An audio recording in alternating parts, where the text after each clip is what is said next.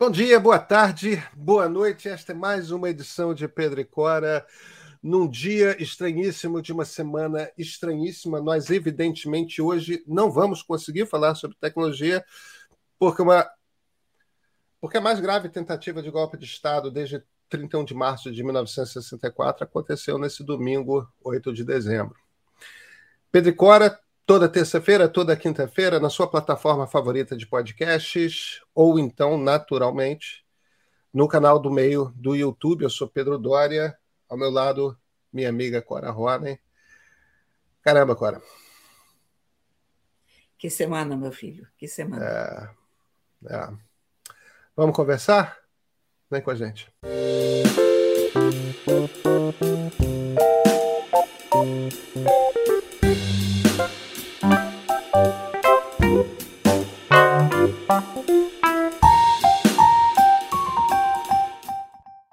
Cora Ronen, como é que foi seu domingo? Olha, o que eu posso te dizer é que esse país não dá um dia de paz para o ser humano, né? Ai, ai. Nós passamos uma semana respirando com leveza,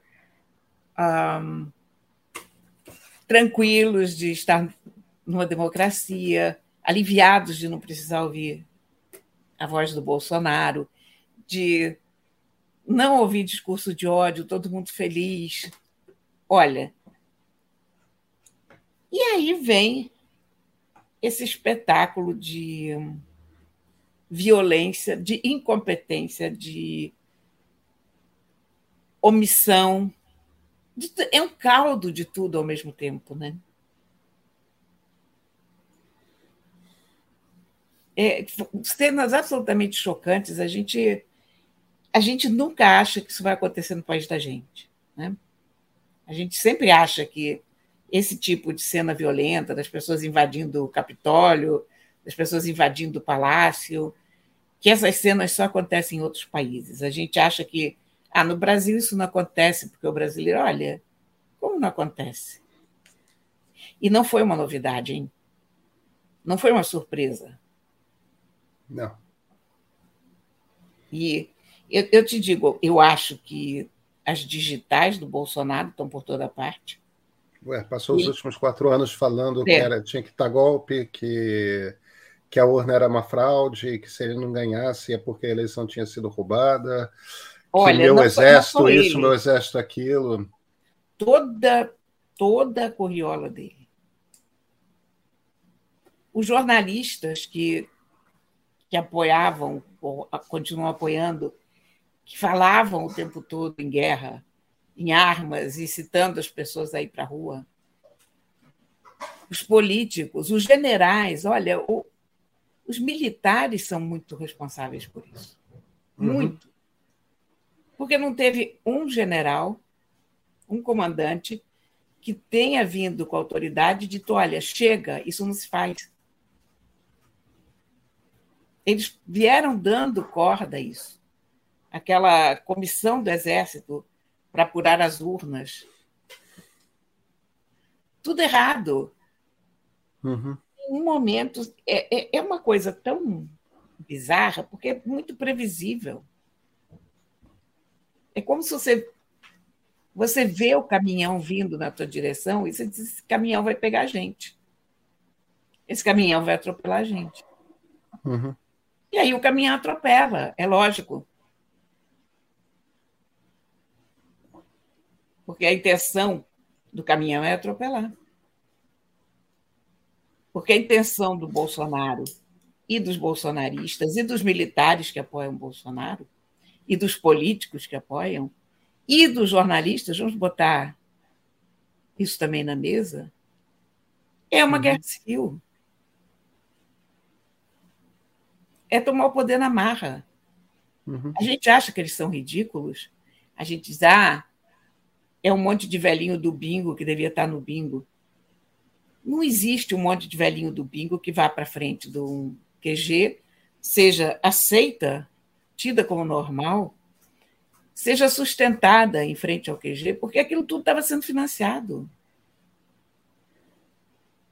independentemente de qualquer coisa, você pode tirar 70 dias da tua vida para ficar num acampamento? Não, eu tenho família para sustentar. Pois é, qualquer pessoa que trabalha pode fazer isso? Não. Então, pronto, é. É o jabuti em cima da árvore. Jabuti não sobe em árvore. Então, todos esses indícios estavam lá. O ibanês é, sem dúvida, o grande culpado pela anarquia. Mas há outros, hein? Não dá para jogar tudo isso só no prato dele. O... E eu vou te dizer uma coisa: eu acho que o, o Dino e o Múcio também tiveram responsabilidade nisso porque foram inoperantes, sobretudo o Múcio. Os caras não sabiam com quem estavam lidando. Como é que você deixa aquele quartel ali na frente do, das Forças Armadas? Você sabe que vem ônibus para Brasília com manifestantes. Cadê a Polícia Rodoviária Federal? É, eu, tenho, eu tenho algumas dúvidas aí, Cora, e, e quando eu digo que eu tenho dúvidas, eu estou dizendo que eu tenho dúvidas é, e não certezas. Eu não, eu não, eu não sei, eu não tenho certeza de que Flávio Dino é, tenha responsabilidade sobre. Evidentemente que ele é o ministro da Justiça, ele é responsável por, pela parte de segurança é, dentro do governo federal. É, mas o, o que, que acontece ali? É, e, e, e, você vai entender de onde que estão vendo minhas dúvidas. É, eu, eu, eu, acho eu acho mais grave o que aconteceu no domingo. A gente está gravando hoje na segunda, no final do dia. Eu acho mais grave o que aconteceu no domingo do que do que o espetáculo é, a, a, coisa chocante e tudo mais. Eu acho, eu acho que tá, existem alguns elementos para além da destruição de, de coisas insubstituíveis, é, para além do fato de que um bando de gente teve acesso às sedes dos três poderes, as três sedes dos três poderes, eu acho que há alguns pontos aí que sugerem uma gravidade ainda maior do que aquilo que a gente viu. É, o Ibanez Rocha, governador do Distrito Federal, tomou a, a, decisão de botar como seu secretário de segurança o Anderson Torres, que é um policial federal que tinha sido o secretário de Justiça do Jair Bolsonaro, que substituiu o Sérgio Moro. É, quando o Moro saiu ali brigado do governo, esse cara, Anderson Torres, foi o responsável, assumiu a pasta. É, e quando acabou o governo, Anderson Torres virou o secretário de Segurança do Distrito Federal. Alguma coisa acontece ali que ele toma a decisão de, tendo assumido a, a pasta de secretário, ele vai para os Estados Unidos, ele vai para a Flórida. Justamente o lugar onde está Jair Bolsonaro. A gente não sabe Anderson Torres nega ter se encontrado com Jair Bolsonaro. A gente tem muitos indícios de que houve um encontro, mas ele nega. É, e por enquanto não dá para cravar que esse encontro de fato aconteceu ou não. Mas ele estava no mesmo lugar, no mesmo estado americano em que Jair Bolsonaro estava. É, número um, há um acordo. Quem cuida da polícia do Distrito Federal é a PM do DF. É, é, é, é, quem cuida da segurança do Distrito Federal. É, é, é assim que a lei funciona. É, é, uma, é responsabilidade. A PM do DF é bancada pelo governo federal, mas ela está subordinada ao governador do Distrito Federal. E aí é uma questão de lei. O Flávio Dino não. Ele não tem forças policiais. O ministro da Justiça não tem forças policiais. A, a, a Polícia Federal ou a Polícia Rodoviária Federal tem atribuições que não são a de cuidar da segurança do dia a dia do cidadão. É, a Polícia Federal é principalmente investigativa, a Polícia Rodoviária cuida de estradas federais. Sim, mas veja bem, a Polícia Rodoviária Federal sabe que vem não sei quantos ônibus em comitiva para Brasília claro, e não para esses ônibus. Eles pararam o, os ônibus mas, no dia mas das o eleições, problema é, lembra? Não, eu sei disso. Mas o problema é que eles estavam errados no dia das eleições, quando fizeram isso no Nordeste. Você não pode sair por aí parando os ônibus porque tem um bando de gente que está se dirigindo em conjunto para uma cidade. Isso não é contra a lei. Mas você, você pode começar a parar os ônibus quando você tem informação que aquelas pessoas estão indo tomar a é, cidade. É, Isso, o, que olha, que era... a gente sabia, Cora, Pedro, como é que a gente não, não Cora, Cora, é, é calma, vamos lá, deixa, deixa, eu só construir aqui o raciocínio, não é que você esteja errada, não. É, houve um acordo. Olha, tudo bem, essas pessoas estão vindo para cá, a gente não pode proibi-las de virem para cá. Mas houve um acordo. Enquanto o responsável pela segurança de Brasília estava fora de Brasília, na Flórida, o governador de Brasília fez um acordo com o ministro da Justiça, Flávio Dino, que é o seguinte: ó, é, eles vêm para cá, eles vêm protestar, eles vão poder fazer o protesto deles, eles não podem entrar na esplanada dos ministérios. Quanto mais chegar à Praça dos Três Poderes, você conhece Brasília, eu conheço Brasília, é, a, a coisa funciona da seguinte forma: você tem uma grande praça retangular, um grande gramado retangular e você tem prédios gigantes paralelos de um lado e de outro, que são aqueles prédios retangulares dos ministérios que nós conhecemos. E ao fundo desse gramado, depois de duas pistas paralelas, onde estão esses ministérios de um lado para o outro, você tem aquilo que a gente chama de Praça dos Três Poderes, olhando dos ministérios. Você tem à frente o Congresso Nacional, que é a tigela para cima, a tigela para baixo, duas, duas torres, à direita, você tem o Palácio do, do Supremo Tribunal Federal e à esquerda você tem o Palácio do Planalto. E, e é isso, o Congresso, Planalto e, e, e, STF ficam a 100 metros um do outro. São prédios que ficam muito próximos ali, nessa praça que nós chamamos de Praça dos Três Poderes. O lugar é esse. O combinado é que a Polícia Militar do Distrito Federal não permitiria que eles chegassem, que eles passassem da, da esplanada dos ministérios, que, ele entra, que eles entrassem na esplanada dos ministérios. E a esplanada dos ministérios é comprida para cacete. Você anda, sei lá, meia hora de uma ponta a outra até chegar no Planalto. É, é muito. É longe, é andar para cacete. É, é distância niemeyerística, né? Aquelas distâncias de não é para gente andar, o troço é muito longe. O, o, os prédios não são próximos, né? Congresso, Supremo e Planalto. Mas do primeiro ministério até o último é andar para cacete. É, muito é muita longe. coisa.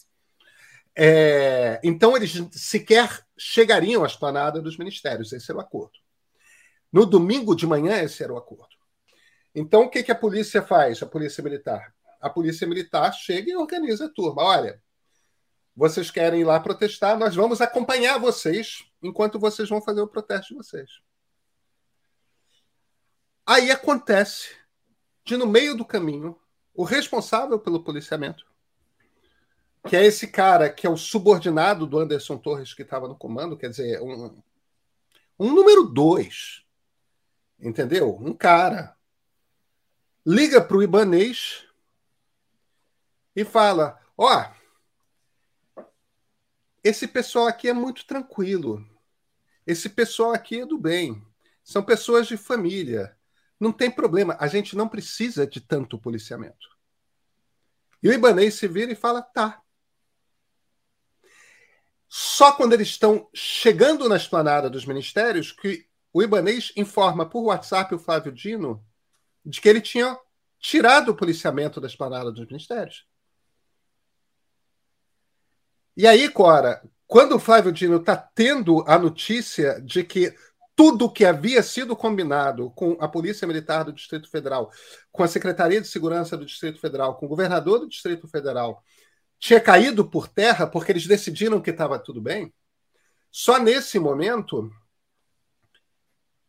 É nesse momento que as pessoas estão chegando. Aí já era tarde demais. Aí, quando o Flávio Dino começa a, a, a bater boca com o Ibanês, o pessoal já está avançando. E aí tem um outro ministério que ainda não está explicado. Há 3 mil soldados que cuidam da guarda do Palácio do Planalto. A Polícia Legislativa reagiu, mas a Polícia Legislativa é um corpo pequeno, cuida do prédio do Congresso Nacional e do anexo. 3 mil soldados são responsáveis pela segurança do Palácio do Planalto. Não apareceram. Onde estava essa gente? Onde estavam esses soldados cuja responsabilidade. Quer dizer, o, o, o ponto aqui ao qual eu estou querendo chegar, Cora, é que tem pedaços dessa história que estão gravemente mal contados. O que, que acontece para um sujeito que é o sub do sub tomar uma decisão de dizer que não precisa mais de policiamento e o governador sequer questioná-lo, simplesmente acatar e informar o ministro da Justiça quando não tem tempo nem mais para conversa. E número dois, onde estavam, se não os 3 mil, 2 mil ou pelo menos mil soldados que são de destacamentos cuja responsabilidade é ficar sempre do lado do Palácio Planalto. O que, é, eles ficam a, a, no porão do palácio. Onde estavam esses soldados e por que, que não houve qualquer tipo de reação? Porque a Polícia Legislativa reagiu.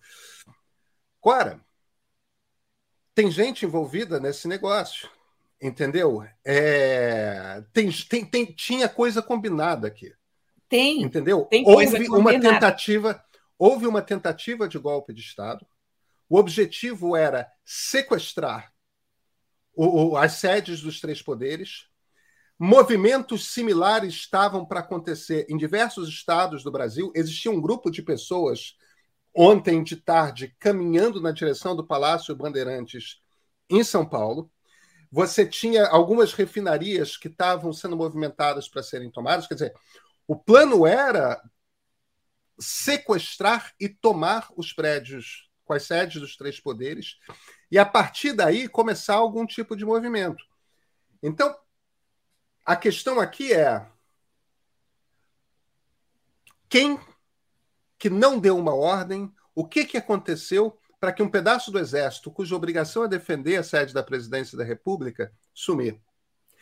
por que, que, houve, por que, que houve? Então, e, e por que, que houve essa decisão repentina que evidentemente que esse número, esse sub do sub da PM do DF, é evidente que esse cara tava, fazia parte de algum tipo de acordo, porque ele tomou uma decisão repentina que não estava. Por que, que o Ibanês não questiona esse negócio? O Ibanês está no esquema, entendeu? Aí, se a gente pensa que Anderson Torres estava nos Estados Unidos, na Flórida, muito perto do Jair Bolsonaro, entendeu? Tem algum general que está nesse tipo. A cena que eu vejo hoje é. Será que o presidente Luiz Inácio Lula da Silva tem perfeita noção de quais generais é, são confiáveis e quais não são?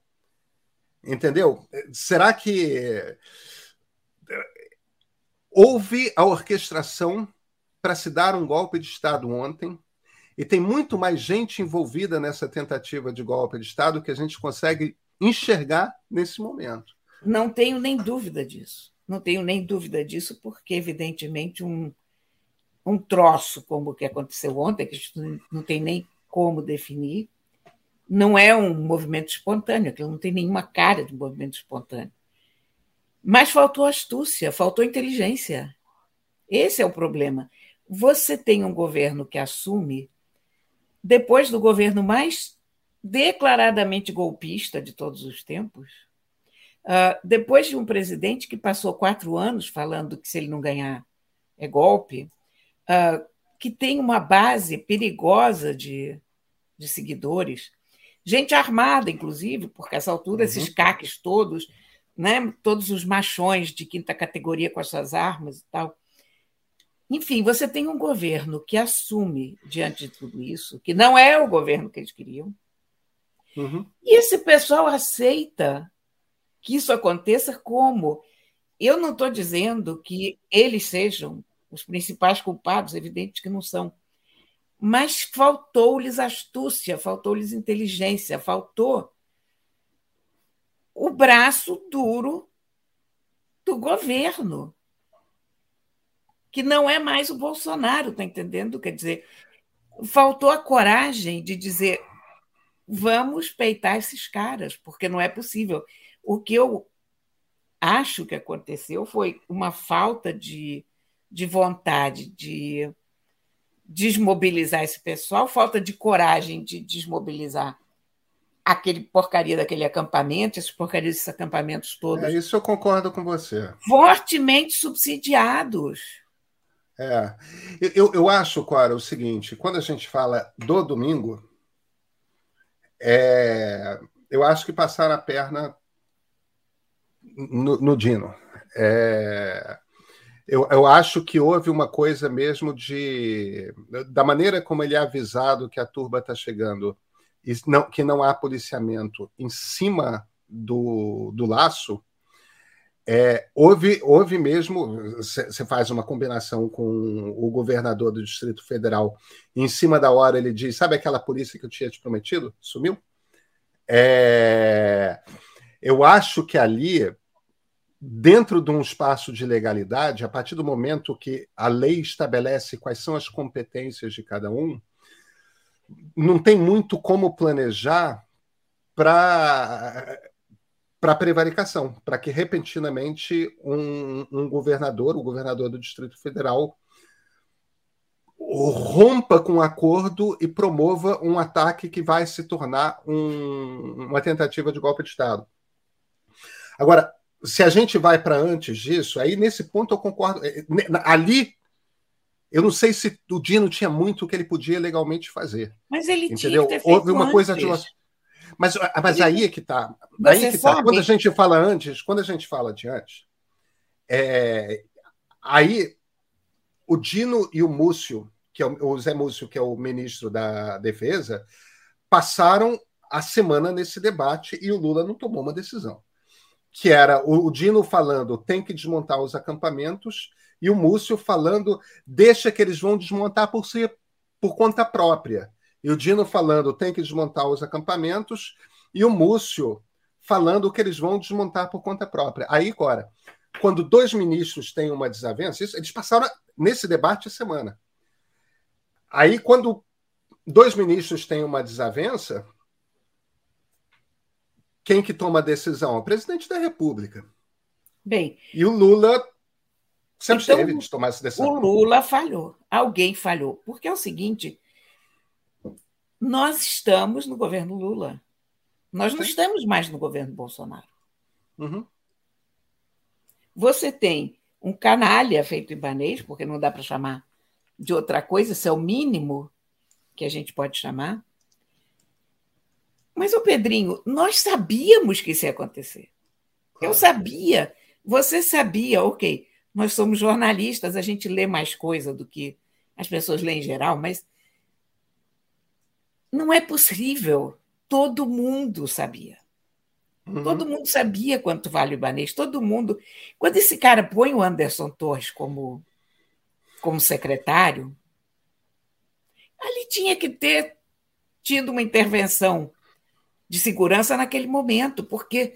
É, é porque não tem base legal, Cora. Mas, mas olha aqui, então você deixa acontecer? Você, olha aqui, o que eu estou falando é o seguinte: é que felizmente não aconteceu nada. Quer dizer, quando uma coisa que você pode pagar com dinheiro, que é o que vai acabar acontecendo com o dinheiro de todos nós, reconstruir isso tudo, tá ok, saiu no barato. Agora, repara que esse golpe podia ter dado certo, podia ter levado a gente para uma guerra civil, podia ter posto a gente num período de trevas do qual a gente não se livraria tão cedo. Então, não dá para a gente ficar achando que ah, eles tinham que estar dentro da legalidade, ou eu não digo que eles saíssem da legalidade, mas desmonta a porcaria dos acampamentos.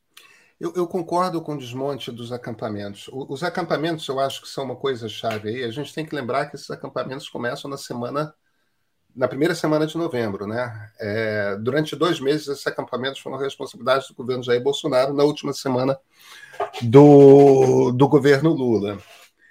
É, esses acampamentos são o diabo na terra, porque você pega aquele bando de gente que não se conhece, bota ali convivendo intensamente é, durante dois meses, e aí as pessoas ficam doentes juntas, as pessoas se apaixonam, as pessoas, é, é, as mulheres começam a, a, a coordenar ciclo menstrual, as pessoas cozinham umas para as outras, entendeu? Aí as pessoas começam a ter problema com a família, né?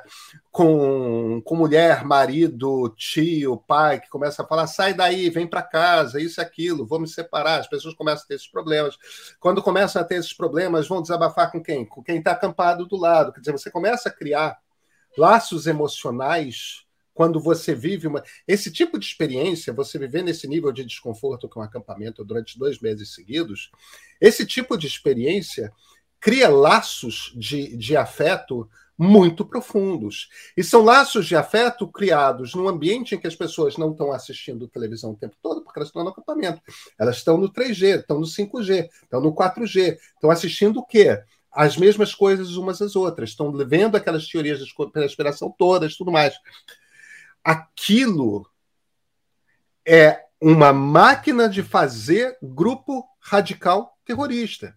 Exatamente. É exatamente aquilo que a gente viu. A gente viu o fruto desse troço. O governo, quando entrou, tinha que ter ordenado a dissolução desses acampamentos imediatamente. Exatamente. É isso que o Flávio Dino quis. Então, Aí o Zé Múcio. É, não, é, é, ele, ele passou a semana falando que tinha que desmontar imediatamente.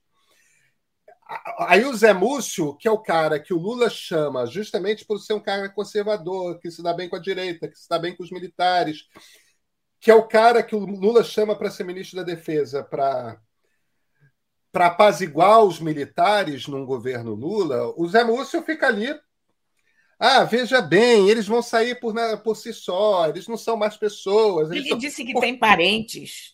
Ele disse que ele tem parentes. Tinha que estar na rua a essa altura do campeonato. Eu não acho que você tem que, que culpar uma pessoa pelo que os seus parentes fazem, evidentemente, mas. É, é, eu, eu não acho que o, que o Múcio acreditava que esse troço ia chegar a esse ponto de ruptura. É, aqui, o Pedro, fato é, ele quis. Então, o fato é o seguinte: não dá para apaziguar. Não então, dá para apaziguar com golpista. pura e simples. Sobrou burrice. Porque quando você olha um ninho de conspiradores, que era isso, e você não acredita que eles estão conspirando, você não está apto para trabalhar no ministério. Sobretudo da defesa. Com você, Clara. Eu concordo com você. Eu acho que o buraco é mais embaixo, tá? É... O problema é o seguinte: eu, eu, eu, não sei quais são as informações que eles têm a respeito da. O, o quanto que eles sabem sobre as Forças Armadas. Agora, vem cá. Quantos dos 14 quatro estrelas, 15 quatro estrelas, não lembro se são 14 ou 15, quer dizer, é, os 15, 14 ou 15 generais do alto comando do Exército, quantos deles são legalistas? Esse Entende? é outro problema, hein? Esse é outro problema, porque. Agora, nós sabemos que os soldados que são, têm responsabilidade de defender o Planalto não movimentaram uma palha. Eles não fizeram isso sozinhos. Você e eu conhecemos o suficiente de exército para saber que soldado raso não toma decisão, que cabo, que rabo não toma decisão, que sargento não toma decisão, que tenente não toma decisão. É de capitão para cima. Alguém falou para não fazer nada. Ou alguém não deu a ordem para fazer alguma coisa. É, é... Quem foi? E até agora o Palácio do Planalto, passado mais de 24 horas do, do evento, até agora, o Palácio do Planalto não se manifestou para explicar por que, que as tropas responsáveis pela, pela proteção do, da sede da presidência da República não. Quer dizer, tem coisas que a gente não sabe ainda, mas que tem gente que sabe. E eu, eu, eu, o meu medo é que o buraco seja mais embaixo, que essa conspiração seja mais profunda do que a gente vê na superfície dos grupos de Zap e, e, e Telegram bolsonaristas, sabe? Sim, eu, eu, eu, eu entendo isso. Agora, eu ontem estava falando sobre isso no, no Facebook, aí umas pessoas ah, você está torcendo contra. não, não, eu não estou torcendo contra. Eu estou preocupadíssima, só isso, porque não é possível que, com todo o histórico do bolsonarismo, com todo o histórico dos últimos quatro anos, um governo seja pego de surpresa por uma insurreição dessas. É. Nós correndo. Não é brincadeira, porque o risco que a gente correu foi real e foi enorme. A gente não está é. falando aqui de três palácios quebrados. A gente está falando de 20 anos de ditadura. É. Sabe? É. É. Se o governo tá federal, tá naquele momento. De vidas, de uma possível guerra civil. Se o governo federal não faz a intervenção é, com rapidez na segurança do Distrito Federal, o, o, os palácios não teriam sido reocupados. E se os palácios não são rapidamente reocupados, nós instauramos uma situação em que a sede dos três poderes está sequestrada. A partir daí, é um cenário de confusão que se um coronel, um general de duas estrelas, bota um tanque na rua e diz vou proteger os patriotas, a gente começa o caminho para um golpe de Estado. É, é. A gente a gente teve perto, Cora, de perder a democracia. Entendeu? Houve um movimento orquestrado para dar um golpe de Estado no Brasil. E nossa, como a gente esteve perto. Eu, eu, é, eu, eu, acho que ainda não caiu a ficha. Grave. Eu acho que não caiu a ficha ainda é, nas pessoas de quão perto a gente chegou. Eu, eu acho que é absurdamente grave a situação. Acho que tem que ser apurado e tem que ser, sobretudo, as pessoas responsáveis por isso têm que ser punidas. A gente não pode deixar isso rolar mais uma vez em branco, sabe? achar que isso foi só um movimento exótico das tias do bingo, porque não foi. Não, não foi.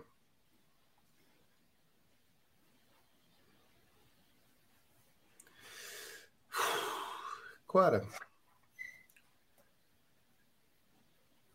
que livro é esse que você tem atrás de você?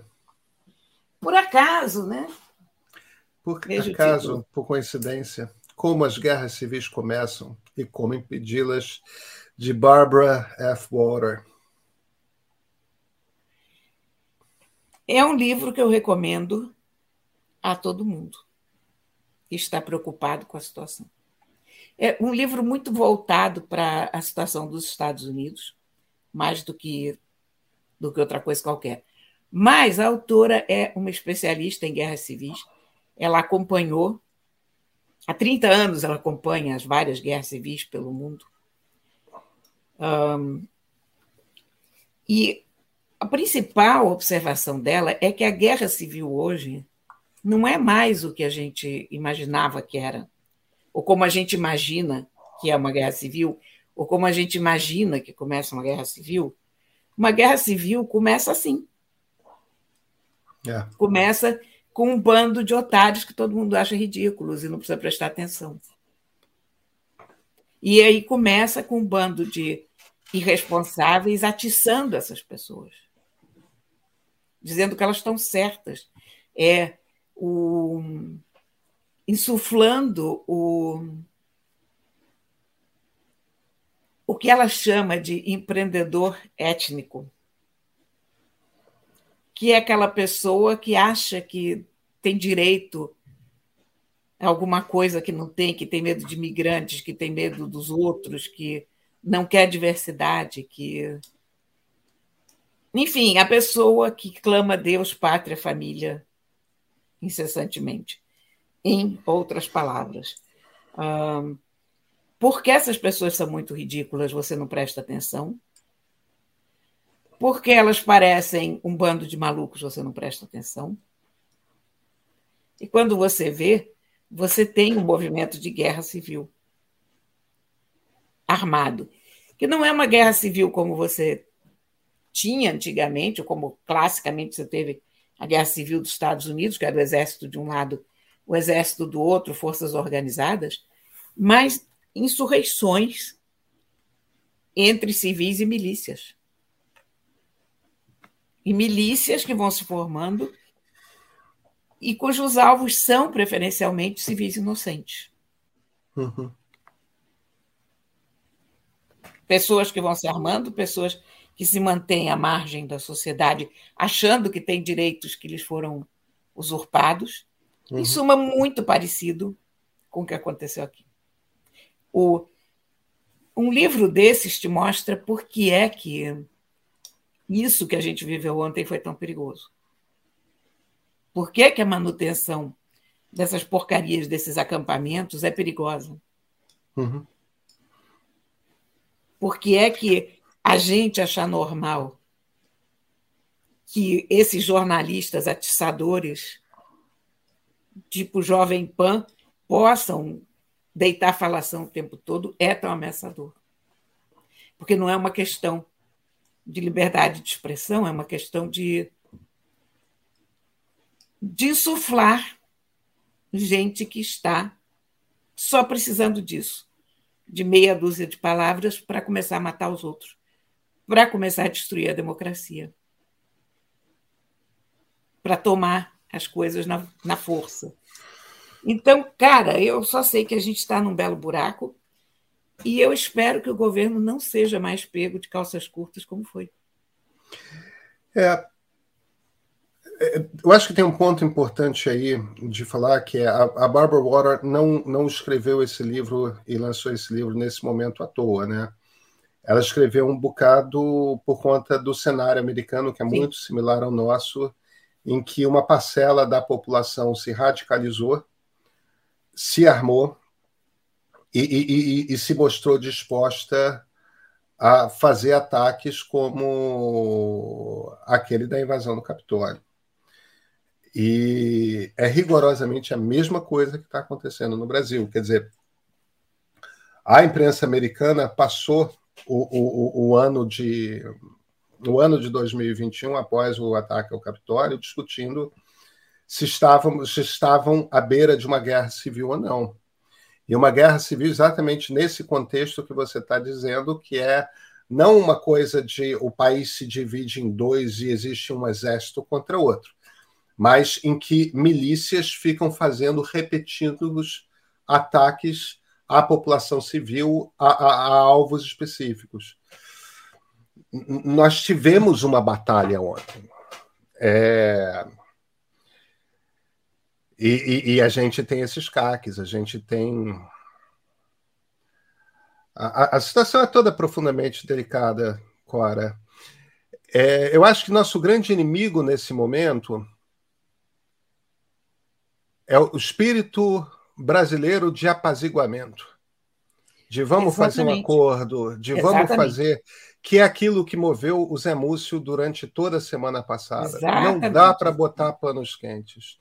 Não dá para botar panos quentes. Essas pessoas precisam ser processadas e punidas. O Renan Calheiros estava falando hoje, é, quando vocês forem assistir esse programa a partir da terça-feira, talvez essa coisa tenha avançado ou não, de estava pedindo ao Supremo que determinasse uma ordem para que o presidente, o ex-presidente Jair Bolsonaro retornasse imediatamente ao Brasil para prestar depoimento à justiça. É... Isso, evidentemente, que o Bolsonaro só faz se quiser, mas a partir daí ele está entrando numa situação em que o governo brasileiro pode vir a pedir o, o repatriamento dele, né? É, ele tem uma situação de legalidade dúbia nos Estados Unidos, porque ele entrou com passaporte como presidente da República na condição de chefe de Estado e ele não está mais nesse estado. Então, existe uma dúvida a respeito da legalidade da estadia dele nos Estados Unidos. Cora, é, a gente está entrando numa daquelas semanas em que a gente não vai nem lembrar do que aconteceu na segunda-feira quando chegar a sexta-feira. Vão ser aquelas semanas de acontecimentos intensos e novidades várias horas por dia. É, é... Brace for Impact. É, é terrível, terrível. Ah. Eu quase adivinho sobre o que, que a gente vai conversar na quarta-feira, sabe? É, por acaso eu também, sabe? É. A gente se vê na quarta, Cora? A gente se vê na quarta, se o Brasil ainda estiver de pé. Aliás, a gente se vê na quinta. A gente se vê na quarta para gravar o programa de quinta. E a gente encontra com vocês na quinta. Se a República ainda estiver de pé, se o país Estará. ainda Estará. Até quinta-feira. Olha, só rindo, Pedro, só rindo, é. meu Deus do céu. É.